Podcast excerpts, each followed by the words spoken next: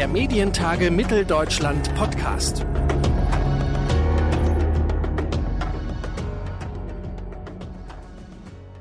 Herzlich willkommen zu einer neuen Ausgabe unseres Medientage Mitteldeutschland Podcast. Zu Gast bei uns im Podcast ist heute Katharina Frömsdorf, die Geschäftsführerin der 7-One Ad Factory und seit Ende 2020 auch der 7-One Audio. Mit ihr wollen wir heute über die Zukunft des Audiomarktes in Deutschland sprechen. Mein Name ist Claudius Niesen und ich sage Hallo und herzlich willkommen zu unserer heutigen Ausgabe und Hallo und herzlich willkommen Katharina Frömsdorf.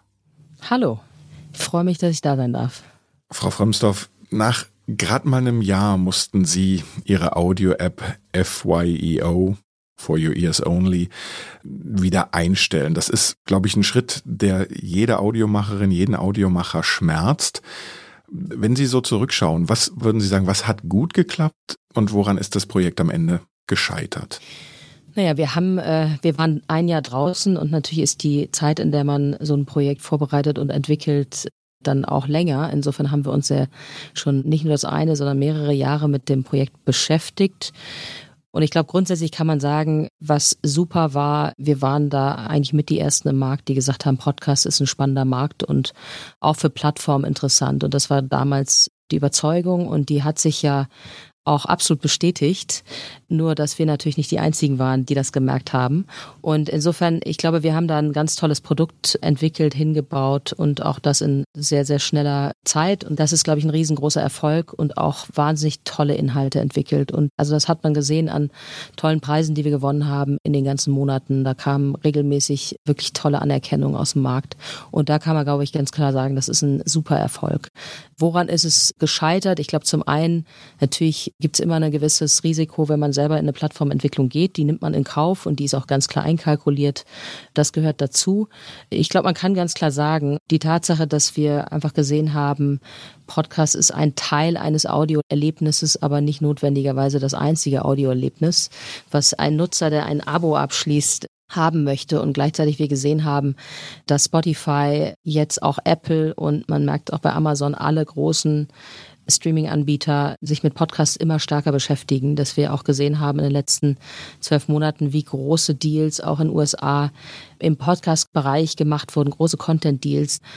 Und natürlich die Konkurrenz um die großen Inhalte damit auch größer geworden ist, hat einfach uns ja davon letztlich überzeugt, dass wir in dem Content-Spiel sehr, sehr, sehr gut sind, aber dass ein Nutzer eigentlich sich ein vollständiges Angebot wünscht, wozu auch Musik gehört, wozu auch Hörspiele gehören. Und äh, insofern haben wir uns dann entschieden, dass wir die Strategie ein bisschen anpassen. Ist das denn mit Blick auf den Markt? Sie haben ihn gerade auch ein bisschen beschrieben, wie er sich ausrichtet. Sie haben auch die internationalen Player mitgenannt. Sie haben ja nun keine kleine Marke im Hintergrund und ich sag mal so, die Konkurrenz bei RTL hält ja nach wie vor aktuell noch an Audio Now fest, an einer eigenen Plattform. Aber glauben Sie mit Blick auf den deutschen Markt, dass wir an einem Punkt stehen, wo die internationalen Player einfach so im Vordergrund stehen und so marktmächtig sind, dass man es sozusagen auf einen deutschsprachigen Markt bezogen an der Stelle gar nicht schafft, sich dagegen auf der Ebene durchzusetzen? Ja, das ist ja eine Frage, die kann man fast audioübergreifend sich immer wieder stellen. Es geht, man braucht eine sehr breite Content-Basis und eine ganz klare Content-Basis, die sich abgrenzt und differenziert von dem Fokus der großen internationalen Plattformen. Insofern glaube ich, es geht, aber man muss da einfach vermutlich sehr breit denken und wenn man jetzt auf Audio guckt, wahrscheinlich auch einfach nicht nur auf Podcasts, sondern auch da sich breiter aufstellen, möglicherweise Richtung Hörbuch, Hörspiel. Und dann geht's schon wieder in ein bisschen andere Mechanik, aber das könnte ein Weg sein. Aber es ist natürlich kein einfacher Weg, ist klar. Mhm. Wenn Sie das so beschreiben, sehen Sie im deutschsprachigen Markt Akteure, die das hinbekommen könnten? Im Podcast? Generell jetzt auch auf den Audio, Sie haben es ja gerade so beschrieben, ja. dass es sozusagen mit dem Podcast alleine nicht funktioniert, sondern sozusagen eine breitere Basis braucht am Ende. Ja, es gibt ja wenig Podcast-Only-Plattformen im Moment. Es gibt natürlich Audible, die eine starke Content-Basis haben. Ich glaube, das funktioniert für die gut. Es gibt Podimo, die haben wieder den Vorteil, dass sie einfach auch über mehrere Märkte dieses Geschäft aufbauen. Das hat natürlich auch einen Effekt, wenn du eine Plattform baust, die man nicht nur in ein oder zwei Märkten bespielt, sondern in mehreren europäischen Märkten und vielleicht dann auch global. Dann ist das ein anderes Spielfeld, was man hat und da glaube ich, kann es funktionieren. Mhm. Glauben Sie, die öffentlich-rechtlichen, so wie Sie es eben beschrieben haben, haben da eigentlich einen Stich, weil die ja auch viel im Sinne Hörspiel, Hörbuch ein Angebot haben? Naja, die öffentlich-rechtlichen haben ja insgesamt ähm, ein anderes Betriebssystem, sage ich mal. Also Klar. Äh, da gibt's natürlich einen Auftrag. Insofern werden da ganz tolle Inhalte, Audioinhalte auch entwickelt, aber mit nicht ausschließlich einer wirtschaftlichen Zielsetzung. Insofern kann man das ja nicht ganz vergleichen. Und es gibt ja auch, äh, soweit ich das verfolge, auch enge Partnerschaft mit den anderen Plattformen, weil ich glaube, die Haltung ist, wir möchten, dass unsere Inhalte gehört werden. Und das gleicht sich vielleicht auch ein Stück weit mit dem, was wir tun. Wir arbeiten mit allen Plattformen zusammen und tun das auch total eng und gut und im positiven Sinne, weil wir natürlich unser Geschäft, was jetzt nicht eine App ist, sondern unser ganzes großes 7 Audio Podcast Geschäft, das basiert darauf, dass wir unsere Reichweite maximieren. Und da denke ich, ist eine positive Zusammenarbeit mit Plattformen genau der richtige Weg. Das heißt, die Zukunft für Sie, Sie haben ja auch immer gesagt, Sie wollen For You Is Only zu einer starken Content-Brand entwickeln. Wie sieht die aus? Äh, Originals? Naja, wir haben unsere Strategie insofern ein bisschen verändert, was auch unsere Produktion und die Entwicklung von Inhalten betrifft, weil wir ganz klar im Fokus jetzt gerückt haben, was vorher auch ja schon existent war und sehr, sehr erfolgreich seit zwei Jahren läuft, unser Vermarktungsgeschäft. Das heißt, wir entwickeln Inhalte, die wir maximal monetarisieren wollen über Werbung. Insofern gibt es einen kleinen Shift, weil natürlich, wenn man für nur eine Plattform in Anführungsstrichen produziert, dann hat man möglicherweise ein bisschen andere Content-Perspektive, als wenn man für eine Reichweitenmaximierung und wenn man für ein sehr, sehr breites Publikum produziert. Und daher werden wir eigentlich in Fokus setzen, genau das. Wir werden gucken, wo können wir diese ganzen Kompetenzen miteinander so zusammenbringen, dass wir am Ende des Tages reichweitenstarke Podcasts entwickeln und produzieren, die wir auch bestmöglich vermarkten können. Mhm. Gleichzeitig haben wir einen starken natürlich FIO-Katalog und das war ganz schön zu sehen. Auch da spricht das wieder oder bestätigt das uns wieder, glaube ich, in dem, was wir da inhaltlich getan haben in den letzten Monaten, dass wir sehr viel Zuspruch aus dem Markt bekommen haben und auch Fragen, was passiert denn damit und wie wollt ihr das denn zukünftig auswerten? Und da werden wir uns auch in den nächsten Wochen werden wir uns entscheiden, dass wir vermutlich das mit einem Partnermarkt zusammen auswerten zukünftig. Und das ist aber noch nicht ganz spruchreif. Jetzt reden wir ja, Sie haben schon damit begonnen, über die Monetarisierung an der Stelle über Podcasts. Sie haben natürlich auch den Vorteil mit FIO, dass sozusagen Ihr Katalog ja eng verzahnt ist, auch bis hin in Ihre ja quasi gruppeneigenen Fernseh- oder Videoausspielwege. Wie gut oder wie sehr verzahnt denken Sie da in Zukunft auch die Vermarktung und auch dann das Werbeangebot für einen Kunden? Ist das dann immer für die Ausspielwege einzeln gedacht, hier in dem Fall dann auch mal für Podcasts oder muss man das übergreifend sehen? Meinen Sie jetzt in Perspektive auf die Vermarktung oder auf die Werbeindustrie?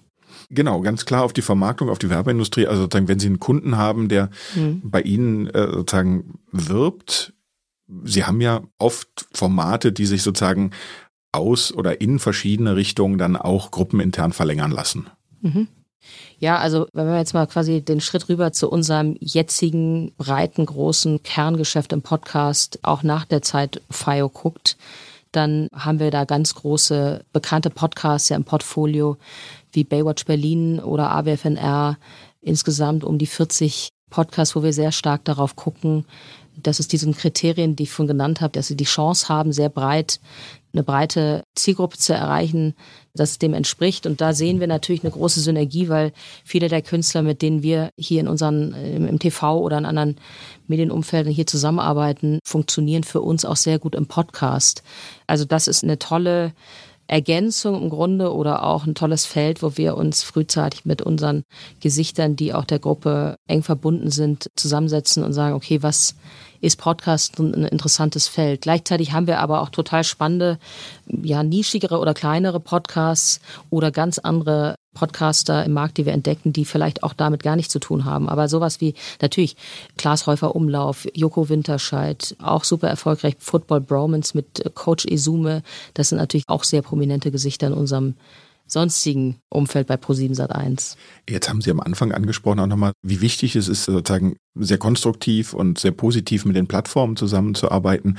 Wenn wir aber in der Geschichte sozusagen des Podcasts zurückgehen, es gab ja das ist zwar auch wieder ein Beispiel aus dem öffentlich-rechtlichen zu Spotify, aber es gibt ja dann auch Bewegung. Haben Sie da nicht auch die Befürchtung, dass die Plattformen versuchen werden, so viel wie möglich und damit auch am Ende die Content-Generierung selber umzusetzen und ja, ihnen dann am Ende da direkte Konkurrenz zu machen? Ja, also Content, ich meine, Spotify zeigt, wie sie natürlich auch sehr erfolgreich exklusive Inhalte, ich würde sagen, wahrscheinlich eher kaufen, als jetzt selber produzieren oder übernehmen oder mit Künstlern im Markt exklusive Verträge schließen.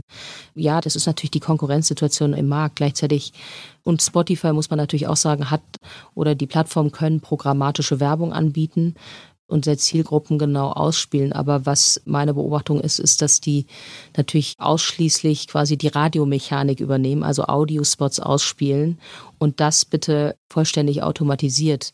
Und das ist genau der Grund, warum wir für uns entschlossen haben, dass wir voll auf das native Werbemittel gehen und dass wir ausschließlich aktuell äh, mit einem kompletten Fokus auf Native Advertising, also den sogenannten Host Read Ad oder inzwischen gibt es auch Producer Read Ad, also es gibt da ja verschiedene Abwandlungen, mhm. aber dass wir darauf im Moment setzen und weil wir auch merken, dass es super gut funktioniert, das zeigen die Erfahrungen oder auch Studien. Wir haben gerade selber eine interessante Studie gemacht. Das ist einfach natürlich native Werbeintegration. Der Host erzählt dir was über ein Produkt oder über ein Angebot, dass das super stark und gut konvertiert und dementsprechend auch Werbekunden natürlich eine gewisse Bereitschaft haben, da den Preis zu zahlen, den es kostet. Und mhm. wir haben damit natürlich mehr Aufwand, aber das hat sich für uns aktuell sehr bewährt. Und da glaube ich nicht, dass sich ein Apple oder ein Amazon oder Spotify Lust hat, mit zu beschäftigen, weil das entspricht überhaupt nicht der Art und Weise, wie die arbeiten. Das ist ein sehr kleinteiliges, ein sehr händisches Geschäft. Sie haben es schon gesagt, man kann es schwer automatisieren. Gleichzeitig führen als Gegenargument ja immer viele ins Feld, dass es wahnsinnig aufwendig und damit auch teuer. Ja, also es ist natürlich teurer, als irgendwo einen Automaten anzuschmeißen, der alles von selbst macht. Gleichzeitig versuchen wir natürlich, die Infrastruktur so gut wie möglich zu automatisieren. Das ist eigentlich unser Ziel. Mit Künstlern im Austausch stehen, das ist unser tägliches Geschäft. Das machen wir in ganz vielen anderen Bereichen. Insofern ist das für uns gelernt und einfach uns unserer DNA sehr nah, dass wir da immer wieder einen engen Austausch haben. Aber wir haben jetzt vor einigen Wochen bei uns Anfang des Sommers den Ad-Server Server angeschlossen. Das heißt, wir spielen jede Werbung. Da spielt es auch keine Rolle, ob das jetzt ein Audiospot ist oder eine native Werbeintegration. Das ist am mhm. Ende eine Datei oder ein File. Wir spielen jede Werbung über den Ad-Server aus. Und das heißt, dass wir all unsere Podcast, gesamtes Podcast-Portfolio, das sind bei uns inzwischen über 40 Podcasts, die wöchentlich oder inzwischen zum Teil täglich kommen. Die laufen eben über den Ad-Server und das ist für uns eine Form der, ja, sagen wir mal, Teilautomatisierung, weil wir die Werbung sehr viel effizienter ausspielen können, weil wir Reichweiten dadurch ganz genau steuern können, Zeiträume ganz genau steuern können und weil wir auch angefangen haben, also quasi unseren ganzen Katalog, nicht nur die aktuellen Folgen, sondern auch alles, was jemals aufgenommen wurde von unseren Podcasts, auch inzwischen über den Ad-Server bedienen. Das heißt, wenn wir heute einem Werbekunden eine Werbung verkaufen, dann können wir die in die aktuelle Folge spielen, können die aber auch in alle anderen Folgen spielen, weil wir letztlich einfach nur einen Zeitraum und eine Reichweite definieren. Und das ist ein Prozess, der uns total hilft und auch so diese händische Arbeit etwas reduziert, wenn es darum geht, die Werbung bestmöglich und effizient und wirtschaftlich attraktiv auszuwerten. Mhm.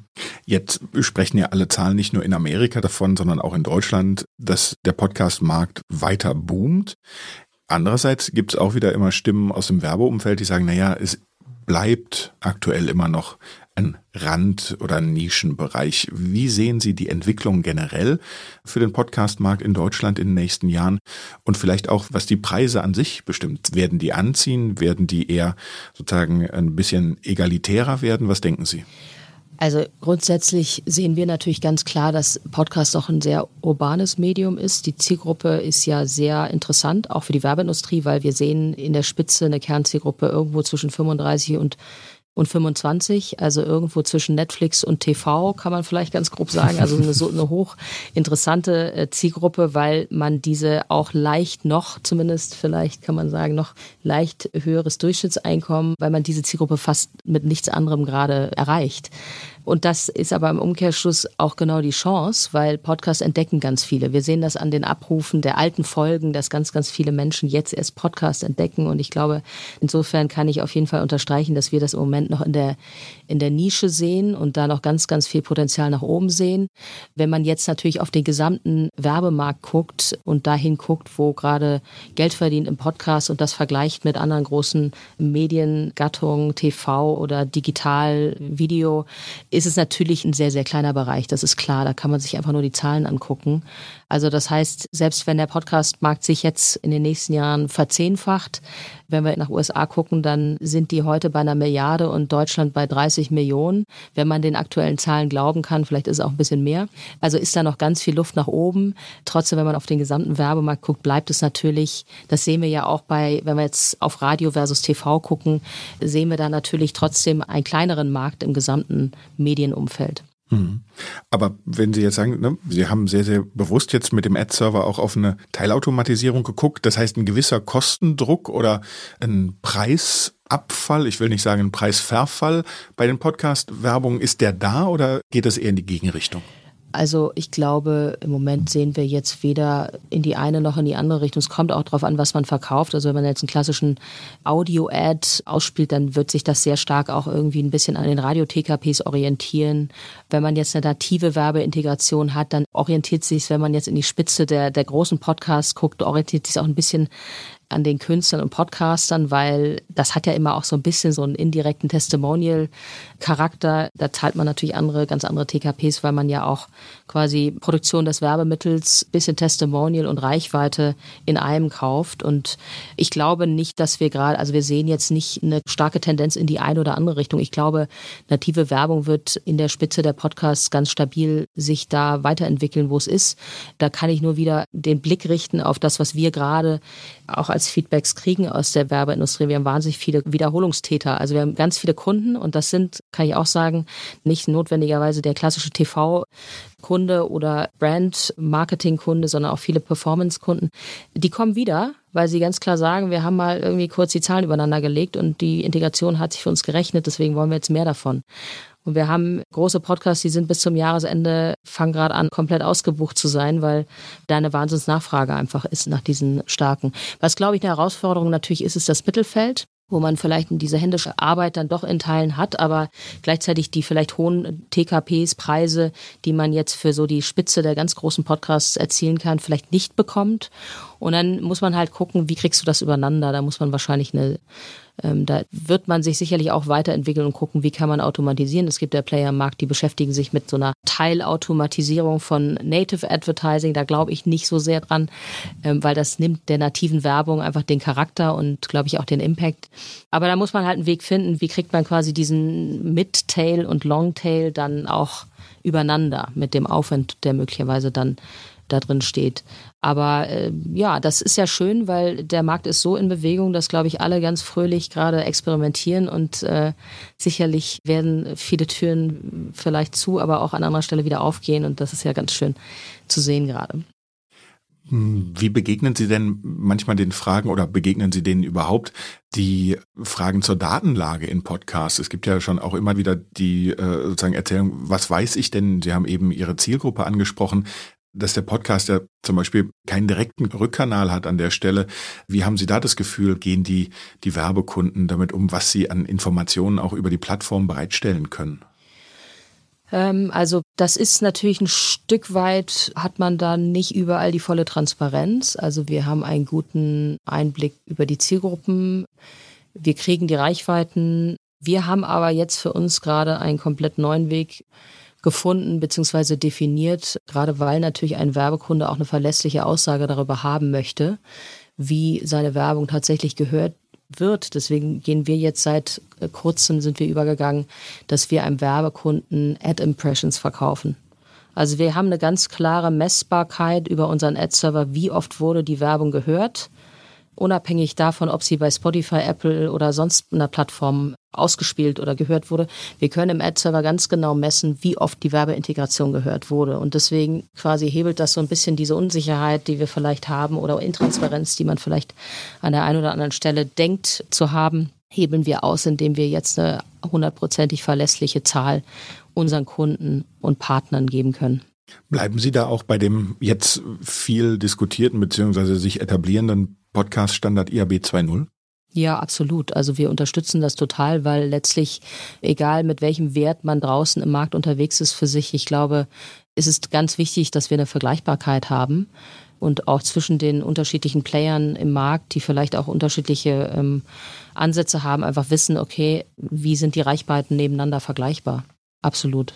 Sagt Katharina Frömsdorf, Geschäftsführerin der 7-One Ad Factory, hier bei uns im Podcast der Medientage. Und ich sage vielen herzlichen Dank für das Gespräch. Danke auch. Ich würde mich außerdem sehr freuen, wenn wir Sie als Zuhörerinnen und Zuhörer unserer Podcast-Episoden in knapp einem Jahr, nämlich am 1. und 2. Juni 2022 persönlich in Leipzig begrüßen dürften, um dort gemeinsam mit uns zu diskutieren und ins Gespräch zu kommen bei der nächsten Ausgabe der Medientage in Leipzig. Informationen rund um die MTM 22 und unsere Early Bird Tickets gibt es auf unserer Webseite medientage-mitteldeutschland.de. Und bis dahin hoffe ich darauf, dass wir uns weiterhin hören und zwar jeden zweiten Donnerstag überall da, wo es Podcasts gibt. Zum Beispiel bei Apple Podcasts, Deezer, Spotify oder Google Podcasts und natürlich auch wieder auf unserer Webseite medientage-mitteldeutschland.de. Alle bereits veröffentlichten Folgen finden Sie dort natürlich ebenfalls. Und wenn Sie in Zukunft keine Folge verpassen wollen, dann abonnieren Sie unseren Podcast doch einfach. Mein Name ist Claudius Niesen und ich sage vielen Dank fürs Zuhören und bis zum nächsten Mal. Der Medientage Mitteldeutschland Podcast.